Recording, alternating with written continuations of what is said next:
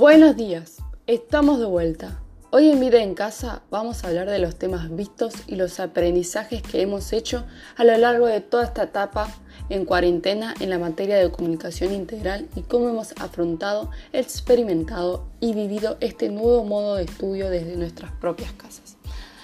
A lo largo de estos meses de cuarentena, aislados de la sociedad, sin poder ver a nuestros amigos, familiares y conocidos, mientras tanto, en la materia de comunicación, nos estuvimos preparando para dar un programa de radio.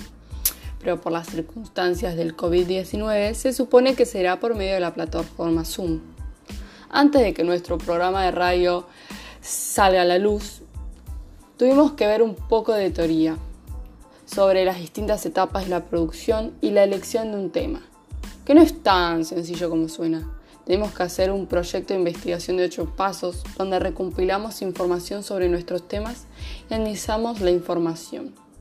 Algo que también vimos son los tres tipos de entrevista, donde vimos las desventajas y las ventajas de cada uno para poder seleccionar una de ellas y hacérsela a nuestro profesional elegido.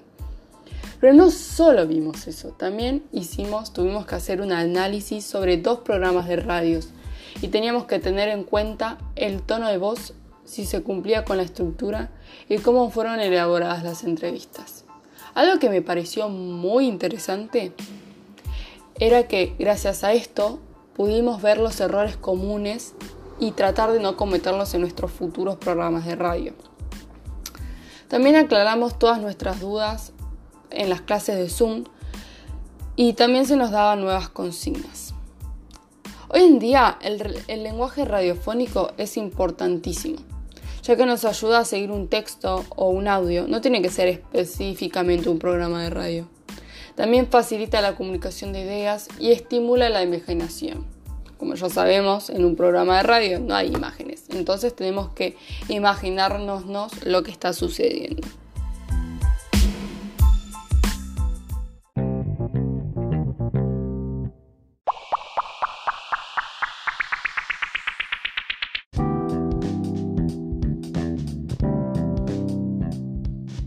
Para finalizar este capítulo de Vida en Casa, vamos a hablar de cómo fue la experiencia de estudiar desde nuestras propias casas.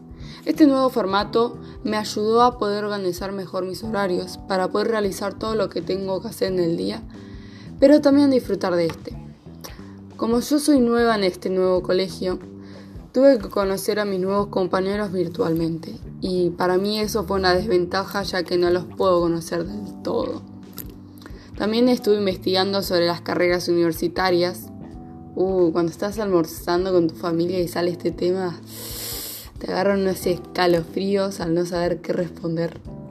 Algo que veo como una desventaja es que la falta de contacto entre el profesor y el alumno al, al momento de dar un nuevo tema.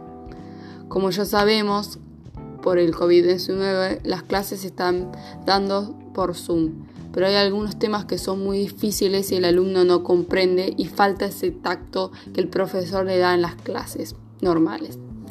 Algo que me sigue pasando es compartir un espacio tan reducido con mi familia. Uh, qué lío por Dios, a ver quién consigue la mejor computadora para trabajar. Y algo que me pareció un bajón es que dependo del wifi. O sea, yo dependo del wifi para poder conectarme a las clases, entregar trabajos y es estresante cuando te llega a andar el wifi.